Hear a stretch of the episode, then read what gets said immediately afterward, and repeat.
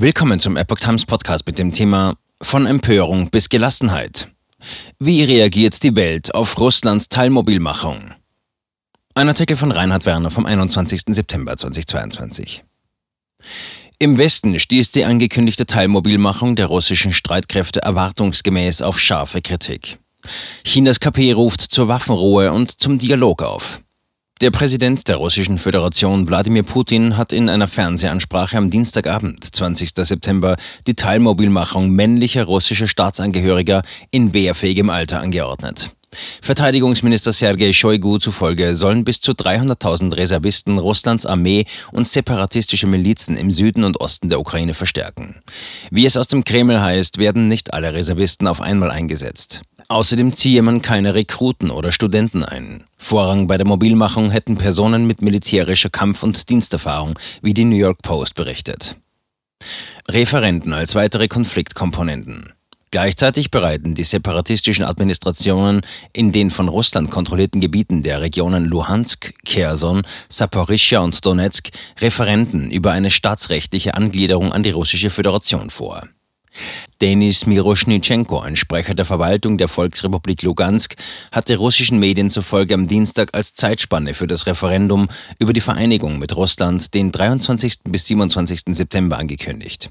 Wenig später kündigte auch sein Amtskollege aus Donetsk, Denis Puschilin, ein solches Referendum im gleichen Zeitraum in der dortigen Volksrepublik an. Auch in den Gebieten Kherson und Saporischje sollen zwischen dem 23. und 27. September Abstimmungen stattfinden. Die Ukraine und ihre westlichen Unterstützer sprechen jetzt schon von Scheinreferenden und kündigen an, diesen die Anerkennung zu verweigern. Dennoch könnten die Abstimmungen, die voraussichtlich im Sinne der Russischen Föderation ausgehen werden, weitreichende Auswirkungen auf den weiteren Verlauf des Konflikts haben. Zypern-Modell für Waffenruhe vom Tisch. Zum einen wäre die Tür zu einem möglichen Zypern-Modell im Rahmen eines Waffenstillstandes endgültig geschlossen. Dieses hätte späteren Generationen zumindest eine theoretische Möglichkeit erhalten, die von der Regierung in Kiew und die von Russland kontrollierten Gebiete wieder zu vereinen. In einigen Thinktanks wurde eine solche Option ins Spiel gebracht, um ein Ende der Kampfhandlungen zu erreichen. Zum anderen würde Russland Angriffe der Ukraine auf das betreffende Territorium als Angriff auf das eigene Staatsgebiet betrachten.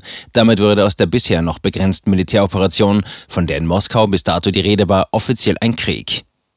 Der frühere Präsident und stellvertretende Chef des russischen Sicherheitsrats, Dmitri Medvedev, erläuterte die Bedeutung der Referenten wie folgt. Sollten diese einen Beitritt zur russischen Föderation befürworten, wären die veränderten Grenzen unverrückbar. Russland würde alle Mittel ausschöpfen, um diese zu verteidigen. Offen bleibt, inwieweit ein solches Szenario auch Beistandsverpflichtungen anderer Staaten der Organisation des Vertrags über kollektive Sicherheit OVKS nach sich ziehen würde. Diesem Verteidigungsbündnis, dessen Statuten jenen der NATO nachempfunden sind, gehören neben Russland noch Armenien, Belarus, Kasachstan, Kirgistan und Tadschikistan an. Ukraine und Russland erhöhen den Einsatz.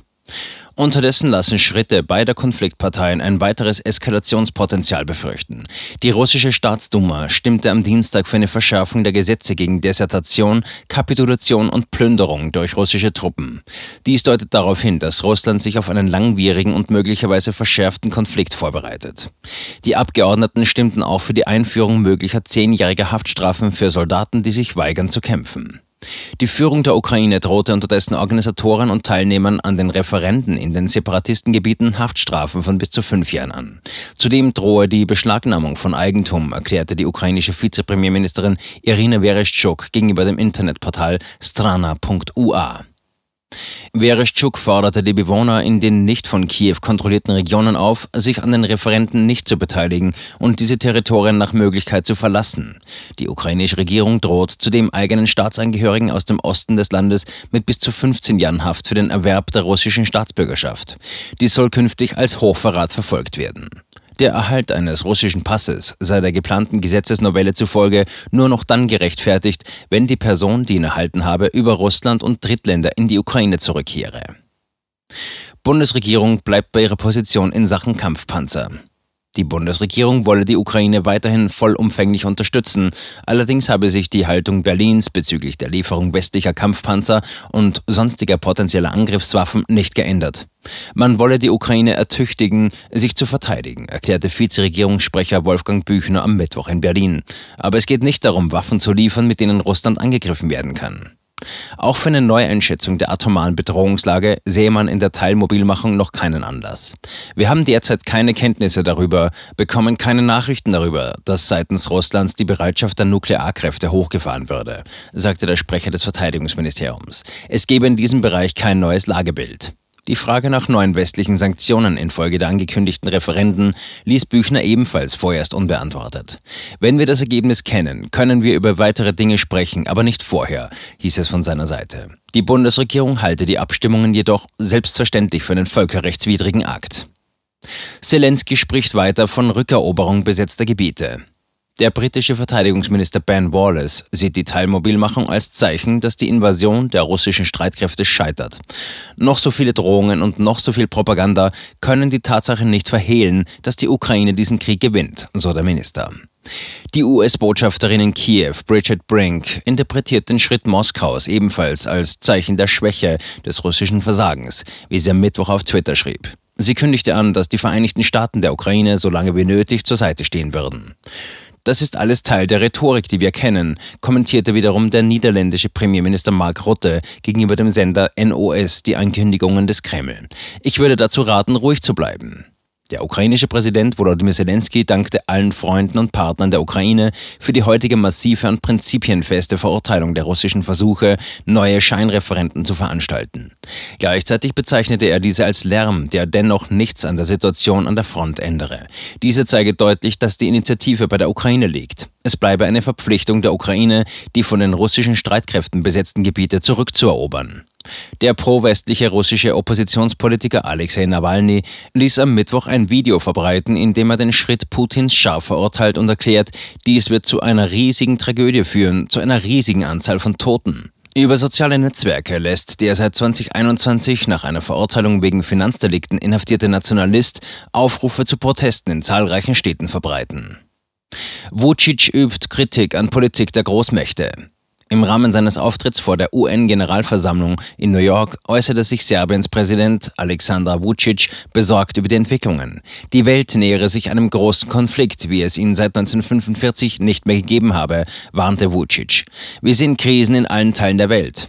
Großmächte hätten auf Kosten der UNO die bisherige Ordnung der vergangenen Jahrzehnte praktisch zerstört.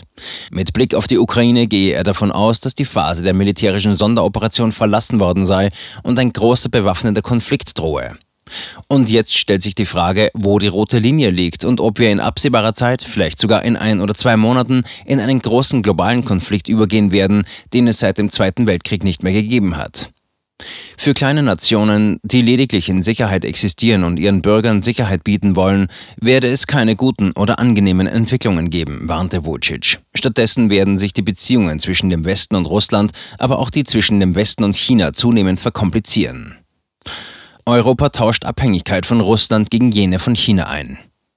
Die kommunistische Führung in Peking versucht unterdessen weiter eindeutige Parteinamen zu vermeiden. Chinas KP-Regime rief russischen Medien zufolge alle Konfliktparteien in der Ukraine zu einem Waffenstillstand und einer Regulierung im Rahmen eines Dialogs auf. Dies erklärte der offizielle Vertreter des chinesischen Außenministeriums Wang Wenbin in Reaktion auf die angekündigte Teilmobilmachung. Die Nachrichtenagentur TASS zitiert Wang mit den Worten, die Position Chinas hinsichtlich der Ukraine-Krise ist konsequent und klar. Wir rufen alle Seiten zu Dialog und Verhandlungen auf, um Kriegshandlungen zu beenden und Wege zur Regulierung der berechtigten Sicherheitssorgen aller Seiten zu finden. Der chinesische Diplomat hob außerdem hervor, dass die internationale Gemeinschaft geeignete Rahmenbedingungen für Verhandlungen schaffen müsse. Das Regime in Peking vermeidet politischen Beobachtern zufolge eindeutige Positionierungen im Ukraine-Krieg. Grund dafür sei die Aussicht, selbst perspektivisch geopolitischen Nutzen zu ziehen. Mit dem Bruch des Westens und vor allem Europas mit Russland wird dessen Abhängigkeit von Peking als Handelspartner noch größer.